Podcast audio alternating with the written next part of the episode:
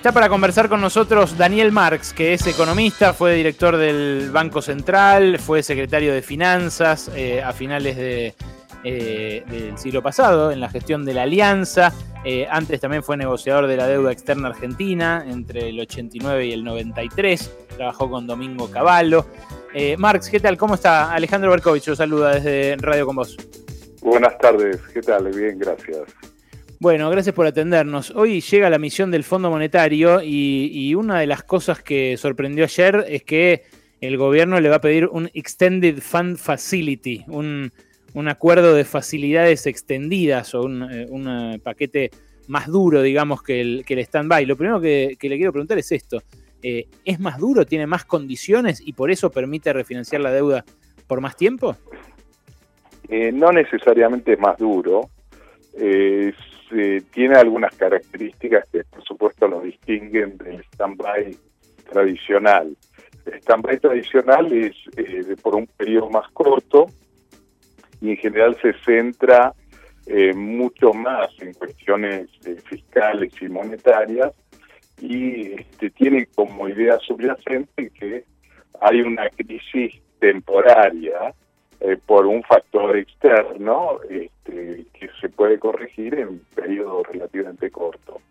Eh, un Extended Fund Facility es una facilidad que eh, incorpora algunos elementos este, con, con mayor énfasis llamados reformas estructurales, es decir, eh, la idea subyacente es que el país en cuestión tiene problemas este, relativamente importantes más profundos que no se arreglan de un, de un mes a otro o no se arreglan de un en un periodo corto, sino que este, requieren como digamos un tratamiento más largo y el plazo también para este, eh, de duración de este programa es, superior en consecuencia a un stand-by y el plazo de repago de los fondos que alcanza el mismo Fondo Monetario también es bastante superior. Estamos hablando de un Extended Fund Facility que son unos,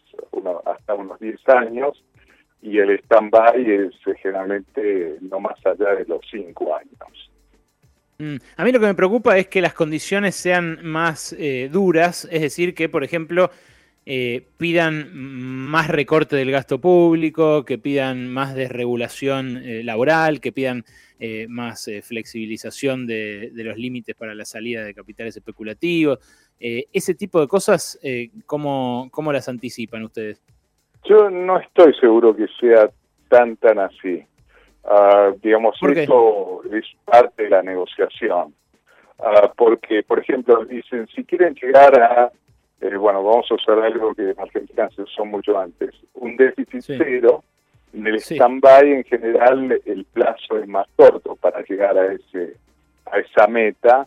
En un Extended Fund Facility, por ahí dicen, en lugar de hacerlo en un año, por ejemplo, eh, le dicen el país debería hacerlo en tres. Entonces, de ese punto de vista, la velocidad del ajuste, llamémoslo, es este, más lenta en el eh, Extended Fund Facility que en el Standby. Pero estas son por ejemplo... hipotéticas, son ejemplos que vi y son cuestiones que corresponden a la negociación.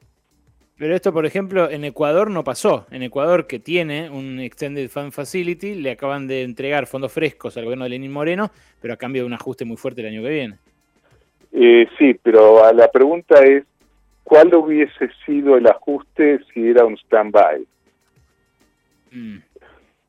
Ah, y ahí no sabemos. Pues, probablemente una hipótesis es que eh, el ajuste por ahí con un stand-by sería más fuerte en un periodo más corto. Mm. Hace, acá en Argentina, digo, pensando en, el próximo año, hace un par de semanas usted dijo, se viene un, un salto inflacionario importante. ¿Eso sigue vigente, no? Más allá de que se haya contenido la, la corrida mm. cambiaria o, o no?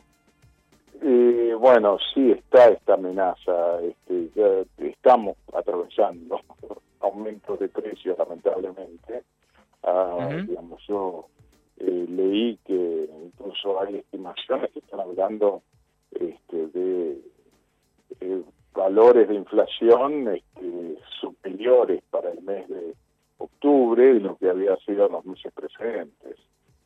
Mm. ¿Y eso de acá en adelante es algo que puede aplacarse o, que va a mantenerse ahí en el ritmo del 3% mensual? Yo este, creo que en algún momento se va a aplacar, pero no, no estoy seguro en los próximos meses, porque ya el mm. mismo gobierno dijo que una de las cosas que tiene que corregir, que se habían quedado, se están quedando atrás, son por ejemplo tarifas y algunos dicen otros este, servicios y productos que están vinculados a eso. Mm. ¿Y eso el Fondo Monetario no puede pedir que se ajusten con más velocidad, justamente para recortar los subsidios, que son la, eh, contrapartida de las tarifas? No, no, exactamente, no hay que descartarlo. Mm. Daniel, gracias por esto. ¿eh? Eh eso, eso a mí también me preocupa y, bueno, obviamente eh, va a ser parte de la negociación, pero, pero arrancamos de, de un piso complicado, ¿no? Sí, eh, nadie niega que estamos con una inflación que mucho más elevada que lo aconsejable y lo conveniente, más elevada que, que, que tienen muchísimos otros países en el mundo, y esto mm. acompañado por una situación económica también en general bastante débil, por lo que mm. era la actividad pre-pandemia y más aún lo que han sido los efectos de la pandemia sobre eh, toda la, la vida económica, esto es actividad, empleo, este, comercio, eh, mm. son efectos este, momentos que eh, de ninguna manera podemos decir que son fáciles. Daniel, última y sobre el estribo, prácticamente, porque no, era el tema de la llamada, pero hace un ratito lo discutimos con Mirta Tudnis. Eh, la nueva fórmula que propone el oficialismo para los saberes jubilatorios, eh, que, que, se haya anunciado anoche y que incluya el tope atado a la recaudación del ANSES, implica un esfuerzo fiscal, ¿no es cierto? es una demostración de que el gobierno quiere ahorrar plata con los jubilados, ¿no? Eh, sí, en el corto plazo sí, ah, porque con lo que decíamos, el problema de empleo y los salarios reales que se han caído, la recaudación también se ha venido cayendo en términos reales.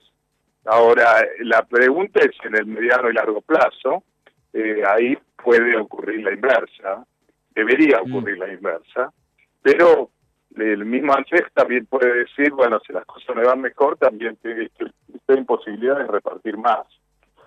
Sí, claro. Pero eso yo creo que va a ser parte del debate. Y dentro de unos años, ¿no? Eh, sí, sí, esperemos que sea lo antes posible. Totalmente. Daniel, gracias. La eh. del empleo y del salario, ¿no? Sí, y de los saberes jubilatorios, total, total. Daniel, gracias por este rato, ¿eh? Gracias, gracias muy bien.